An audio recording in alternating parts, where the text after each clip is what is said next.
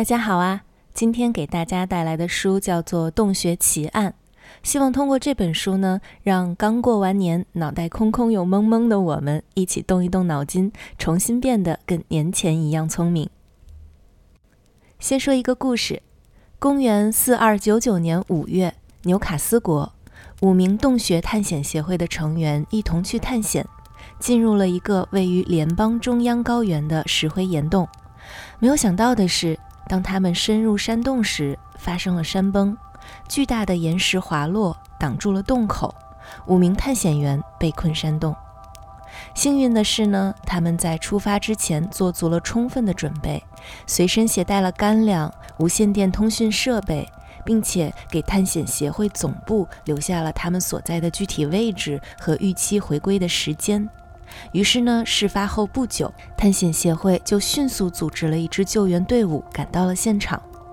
然而，营救难度之高远远超出预期，因为山崩仍然不断的在发生，移开洞口堆积岩石的工作呢，也好几次被迫中断。其中一次山崩更是夺走了十名营救人员的生命。在被困的第二十天，五个人的食物早已吃完。洞内也没有任何动物或植物能赖以为生。他们通过无线电和营救人员联系上了。负责营救的工程师告诉他们，至少还需要十天才有可能获救。除此之外呢，他们也和营救队的医疗专家进行了沟通。然而，医疗专家在了解了洞内的情况之后，告诉他们，在没有食物的情况下，他们继续存活十天的可能性微乎其微。听完这个消息之后，洞内的无线设备便沉寂了。直到八小时之后，无线设备重新响起，一个叫做威特莫尔的人代表五名被困人员询问医生。如果他们吃掉其中一个成员的血肉，是否能再活十天？医生虽然很不情愿，但仍然给出了肯定答复。威特莫尔又问：“如果通过抽签决定谁应该被吃掉，是否可行？”然而呢，营救队中的无论是政府官员、法律人员，甚至是神父，都不愿意回答这个问题。之后。洞内就再也没有传出过任何消息，直到被困的第三十二天，营救才终于成功。但此时生还的却只有四人，而威特莫尔已经被同伴杀死并吃掉了。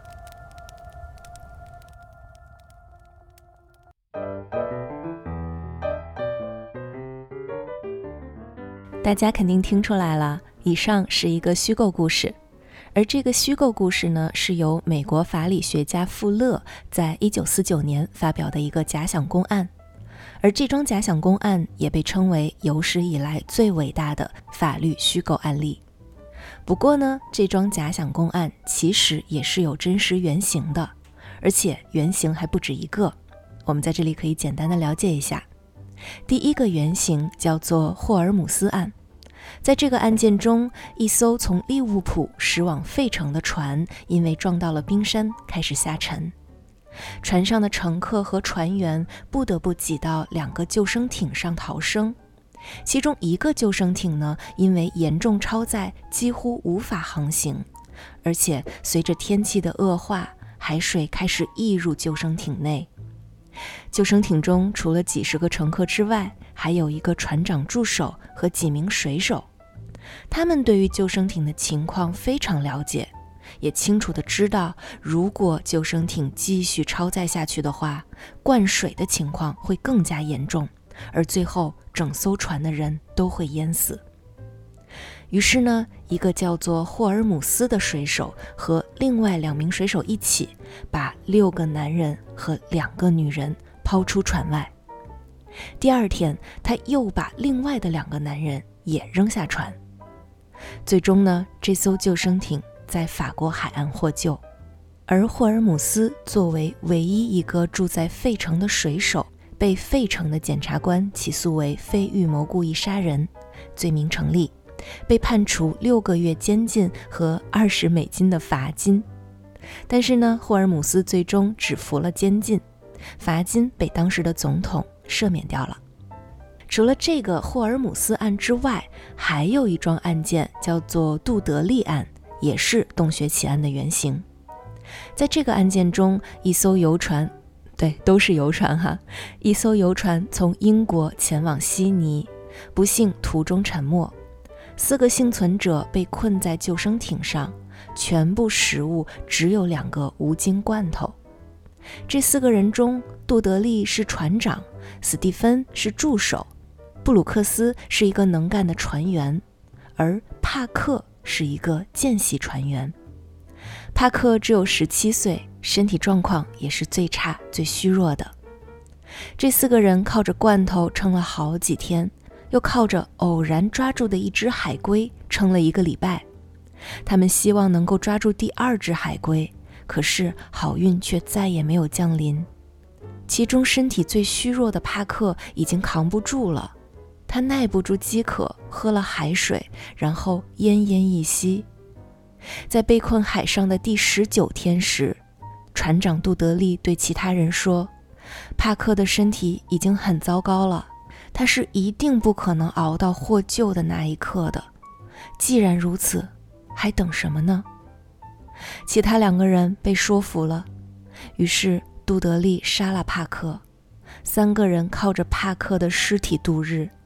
直到一艘法国帆船把他们救起，而获救的三名船员呢，后来被控告谋杀罪，罪名成立，被判处绞刑，但是最终啊，也被维多利亚女王赦免。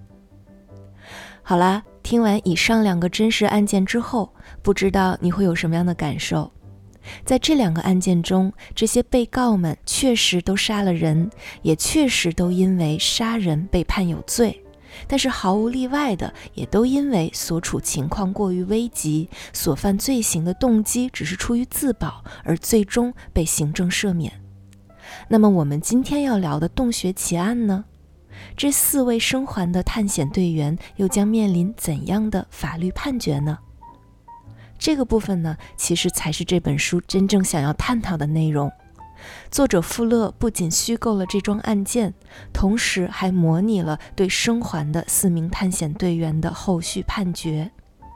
在虚构的纽卡斯国，有法律规定故意杀人应判处死刑，而初审法院也依照法律规定做出了有罪判决。但是探险队员们不服啊，被困了一个多月，历经千难万险，甚至靠着吃掉同伴血肉才活下来。这刚脱离险境就被判死刑，实在是难以接受。所以呢，探险队员们上诉到了最高法院，希望能够得到不一样的判决结果。于是，富勒又虚构了最高法院的五个大法官，并且还虚构了他们各自的判决陈词。这是本书的主体内容，也是最精妙的部分。一方面，富勒通过这些虚构的陈词，把原本已经非常复杂的生存与道德困境放置于不同的法律原则和政治背景中，从各个角度阐明了当时主要的法哲学观点。这其中每一个观点单拎出来都是相当有说服力的，更何况是借助了各个大法官的伶牙俐齿表达出来的。所以，我们听了之后只会连连点头称是。而另一方面，在法官们相互辩论的过程中，我们能看到他们是如何找到他人的漏洞，驳斥他人的观点，又是如何为自己立论，为自己旁征博引。整个过程充满了脑力碰撞的火花，让人不得不叹服作者深厚的知识储备、缜密的逻辑和无处不在的人文关怀。那么接下来，我就为大家展开说说这五位大法官各自的观点和判决意见。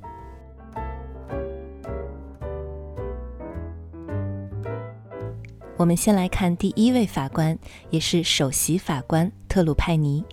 他的观点总结起来很简单，那就是根据法律条文，初审法院对于探险四人组的判决是公正明智的，即任何故意剥夺他人生命的人都必须被判处死刑。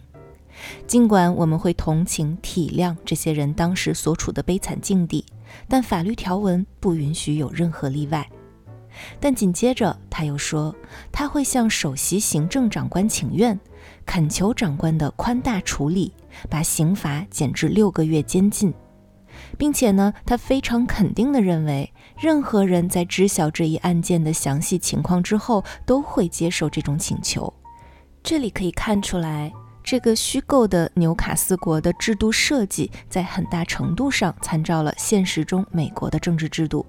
其中就包括了请愿制度和行政赦免制度，而这两条制度也能体现美国行政部门对司法的制衡。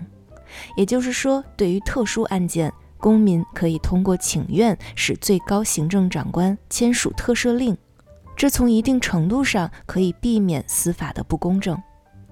所以呢，作为首席法官的特鲁派尼提出了一个看似矛盾的方案，却实则是非常聪明圆滑的，把这个法律与道德的两难问题给绕过去了。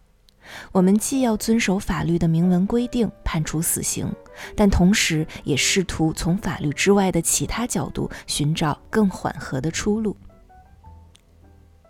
第二位福斯特法官，他完全不同意特鲁派尼的看法，认为特鲁派尼的提议是一种权宜之计，是一个无耻的变异选择。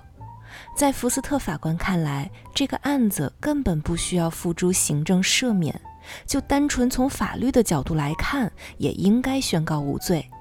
他的理由是什么呢？首先，福斯特法官认为，在案发时，探险四人组压根儿不在联邦法律的管辖范围内，因此他们的行为也不应该受联邦法律审判。这一主张的依据是，法律是建立在人们在社会中可以共存这一可能性之上的。在人们不能共存的情况下，我们所有的先例和法律所赖以存在的前提就不复存在了。那法律存在的理由都不存在了，法律自然也不存在了。探险组当时被困山洞，生还希望渺茫，因此根本不存在共存这一可能性。他们当时已脱离了文明社会的状态，而是处于自然状态中，因此联邦法律不适用于他们。其次，福斯特法官还提出，法律精神重于法令文字。文字能书写出来的内容是有限的，不可能涵盖世间所有情况，所以我们在理解法律的时候，不能一板一眼地照本宣科，而是要领会文字背后的意图。虽然纽卡斯国明确规定了故意杀人者应判处死刑，但是这条法令真正的目的是为了起到威慑作用，即告诫大家。不能杀人，否则后果严重。但是呢，洞穴案件情况特殊，大家在自己即将被饿死的情况下，这种法律威慑根本不可能起作用。因此，即便我们这次把被告都判处死刑了，下次再出现同样的情况时，也依然无法阻止吃人事件的再发生。类似的情况呢，还有自我防卫。当一个人的生命受到威胁时，即便他知道杀人犯法，这条法令也不可能会起到任何威慑作用了。在紧急关头下，人们仍然有可能为了自保而杀人。所以福斯特法官就说了，自我防卫都可以被看作杀人罪的例外情况，洞穴案件为什么不可以呢？听到这里是不是有点绕啊？简单说起来，就是所有的法律条令都是有其意图和管辖范围的，但是像洞穴奇案这种情况，已经超出了故意杀人罪这个法律条令能够管辖的范围，因此呢，也就不应该依照此法条判处这四个人有罪。第三位唐丁大法官，他首先痛批了上一位福斯特法官的观点。福斯特不是认为探险四人组的情况已经超出了文明社会状态，因此不受联邦法律制约吗？但是这种超越是发生在什么时候呢？是洞口被封住的那一刻，还是饥饿的威胁达到某种程度之后，亦或是大家开始掷骰子达成吃人协议之时？这个你根本没有办法规定嘛。再说了。如果他们都脱离了文明社会，只受自然法制约，那像我们这群大法官又有什么权利坐在这里去解释他们无罪或有罪呢？所以呢，福斯特法官的第一个观点纯属无稽之谈。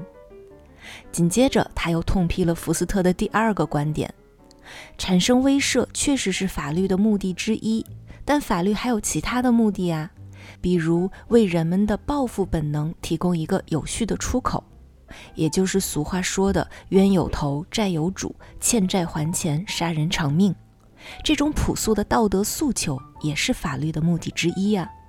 那你凭什么说因为威慑作用失效，大家就不应该遵守法律呢？唐丁一上来就把福斯特的观点驳斥了一个遍，但是你若以为他会走向福斯特的反面，支持有罪的话，那你就猜错了。唐丁思来想去，最终决定弃权，因为在他看来，洞穴案件是一个法律与道德的两难问题。在通常情况下，法律精神和道德精神是一致的。就比如我们前面说的“欠债还钱，杀人偿命”，法律是道德精神的一个具象化的体现，是有一定社会认可度的道德的成文表达。然而在本案中，二者并不一致。从法律的角度看，洞穴四人杀了威特莫尔是有罪的；但从道德角度看，这些人是牺牲了威特莫尔，并且又以十名救援队的生命为代价换回来的。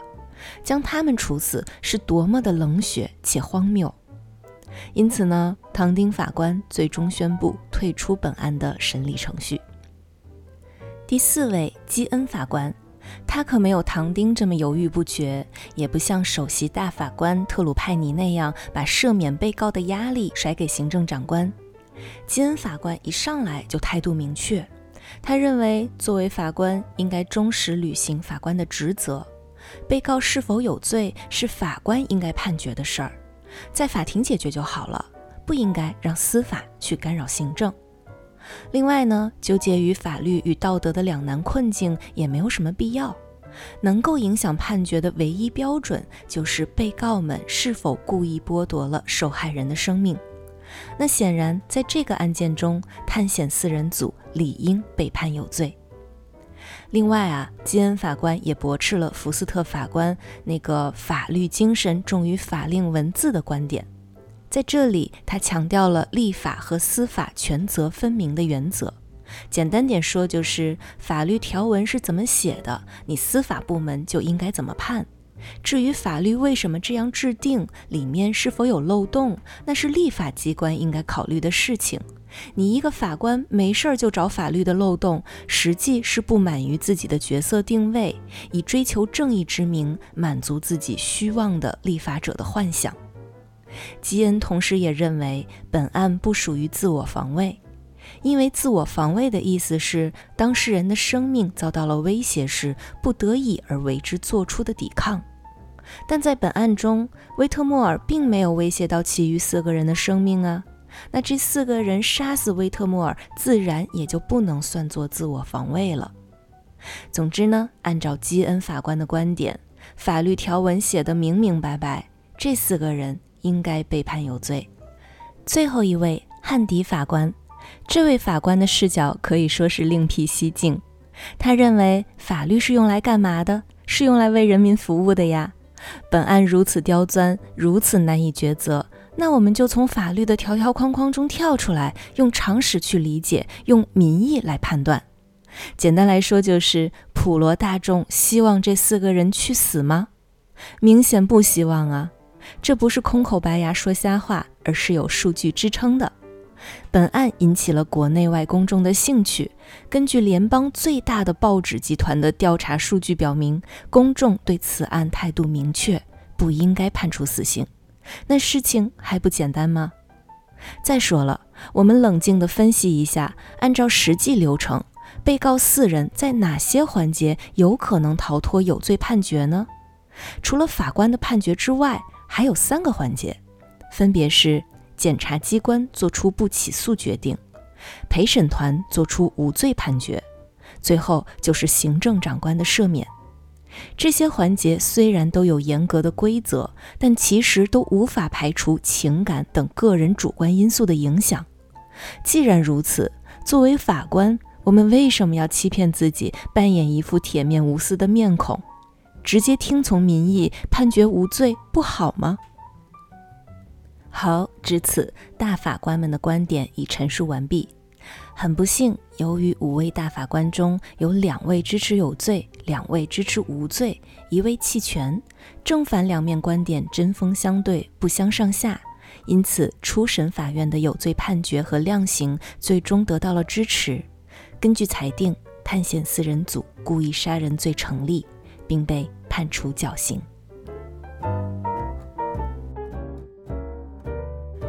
你以为这样就结束了吗？并没有。另一位法学家彼得·萨博在富勒的基础上扩充了更多也更精彩的观点。而我们今天看到的这本《洞穴奇案》呢，其实就是由富勒笔下的五名大法官和萨博补充的九名大法官，一共十四位法官的判决陈词共同组成的。我们再来看看萨博是如何延续这个故事的。首先，他为洞穴探险组增加了一名成员，也就是说，被困山洞的探险队员其实一共有六个人。最后一位呢，我们叫做他探险者埃。探险者埃同样参与了杀死并吃掉威特莫尔，但是呢，他在被捕之前就从救援营地逃走了。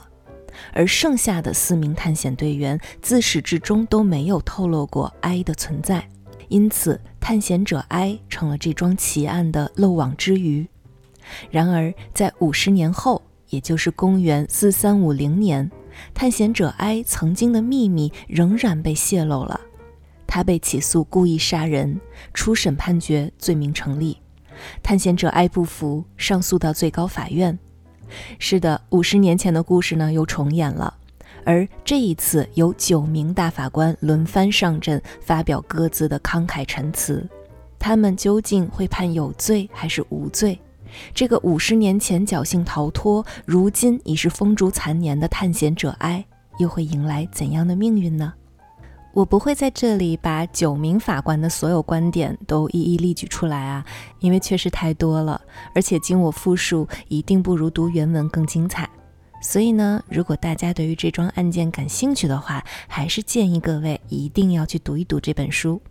在这里呢，我想分享一下整本书中最让我触动的两个争论点。第一点就是通过抽签来决定杀谁和等待最虚弱的人先死，哪一种方案是更加公正的？这个争论是从首席法官伯纳姆开始的。在他看来，探险队员们当时的情况根本没有紧急到必须杀死一个同伴，他们的备选方案其实很多，比如。他们可以等待第一个人饿死之后再吃掉它。这个观点听起来非常靠谱。每个人的身体素质不一样，总会有的人更虚弱，有的人更扛饿，不太可能几个人在同一天同一刻一起死掉。那如果等最虚弱的人先死了，其他人再吃他的尸体，这不是既保全了性命，又无需杀人吗？但是呢，第八位法官塔利却提出了截然相反的观点。塔利认为，抽签选择杀人远好过等待其中某人自然死亡。原因是，这种看似无害的被动等待，其实是把死亡目标锁定在了成员中最虚弱、最多病或者受伤最重的人身上。难道最弱的人就没有生存的权利吗？难道他在生命的最后一刻不会因为命运的不公而发出悲鸣吗？我们切换一下场景来思考一下这个问题。比如，假设有一艘船要沉了，大家只能乘救生艇逃生，但很不幸，救生艇只能挤下一半的乘客。那么，谁应该获救？谁值得获救？难道我们应该不加思索地放弃船上的所有老弱病残吗？或许现实情况下确实有人会这么选择，但我们会认为这是理所当然、绝对正确的吗？又或者，我们把场景切换到更加日常的生活中，比如有兄弟两个人，一个聪明，一个资质平平，但是他们都很好学，都想上课外辅导班。可是呢，家里条件不好，父母只能出得起一个辅导班的钱，那怎么办呢？可能大家都会说，那就让聪明的那个去上好了。但即便如此做了，正常父母都会对于资质平平的那个儿子感到心怀愧疚吧。再说了，万一他大器晚成呢？就算不会大器晚成，他就不配占有一点点学习资源吗？这里呢，我也想到了罗尔斯的无知之幕。罗尔斯提出，如果要建立一个真正公正的社会，最好的检验方式就是无知之幕。想象一下，你被一块巨大的幕布遮住，全然忘记了自己在世界上是什么性别、什么种族、有什么样的天资禀赋，也不知道自己出生于哪个国家、属于哪个阶层、信仰什么宗教、周围有什么样的人。这时候，你会希望幕布背后的社会是怎样的呢？但凡有点理性，你都会希望这个社会是保护弱者的。因为万一自己不幸就是个残疾人，是个穷人，是个女人，是个同性恋，至少都能够在这个社会中活下去。当然了，罗尔斯也不是要倡导一个人人均等分配的社会，他认为为了整体的发展速度，可以有一定程度的资源不均等，但这种不均等不应该以剥削最弱势群体为代价。所以呢，回到山洞里。山洞里的情况虽然很极端，但其实决策起来却更简单。在塔利法官看来，抽签选择让谁去死就是最佳方案。在被困山洞内的所有人之间，无论年龄、背景、性别、种族、受教育情况、身体素质，抽签让死亡风险在六个人之间均等分布。在面对死亡这个最最严肃的问题时，抽签这种最简单直接、看似儿戏的方式，却带来了最大的公平公正。另一个争论是关于生命的价值，生命的价值可以比较吗？这个争论呢，还是从塔利法官开始的，就是刚才那位认为抽签方式最合理的大法官，在他看来，洞穴中被困的六个人都是无辜的。他们全都享有平等的生存权利，但是在这种极端困境中，不吃人就会饿死的困境中，牺牲一条无辜的生命以挽救另外五个人的生命，这笔交易是划算的。这个其实就是最典型的功利主义的考量：一命换多命，争取利益最大化原则。这种相关的讨论其实是非常多的。比如把一个健康的人杀死，再把他的器官分别移植给一个肾衰竭患者、一个肝硬化晚期患者、一个肺癌患者、一个心衰患者，一命抵四命，划算呀。但是我们会这么做吗？再比如最常见的电车难题，一辆电车飞驰，眼看着就要把轨道上的五个人压死。你是看着电车冲向五个人，还是主动变更轨道，让电车去压死另一个轨道上的另一个人？这个可能选择起来还不是特别特别纠结哈。但是如果我们把难度再升级一下，可能感受就完全不一样了。我们设想，还是一辆电车快速冲向五个人，而你现在身边有一个大胖子。你只要把他推到电车面前，电车就会停下，五个人会得救，而大胖子英勇牺牲。这种情况你会怎么做呢？同样都是死一个人救五个人，可是亲手去推大胖子，对于大部分人来说都要困难得多得多，因为这意味着我们要亲手去杀人，亲手剥夺一个人的生命。尽管结局是另外五个人获救。但是我们心里总是会隐隐的犯嘀咕：人的生命真的可以这样比较吗？所以呢，书中的第十位法官特朗派特痛批了塔利法官的观点。在他看来，洞穴六人确实都享有平等的生存权利，可是每一个人的生命都是无价的。既然无价，就不能做出五大于一这样的简单计算，并且。有一些道德比杀人自保更为重要。一个真正品德良好的人会自愿等待饿死，而不是杀人。好啦，聊到这里也差不多了。大家能猜到书中的这位探险者 I 最后怎么样了吗？九位大法官最后的判决究竟如何？我在这里呢就不过多剧透了，欢迎大家去看书。而读过这本书的朋友们呢，如果有任何的想法和观点，也欢迎在留言区讨论。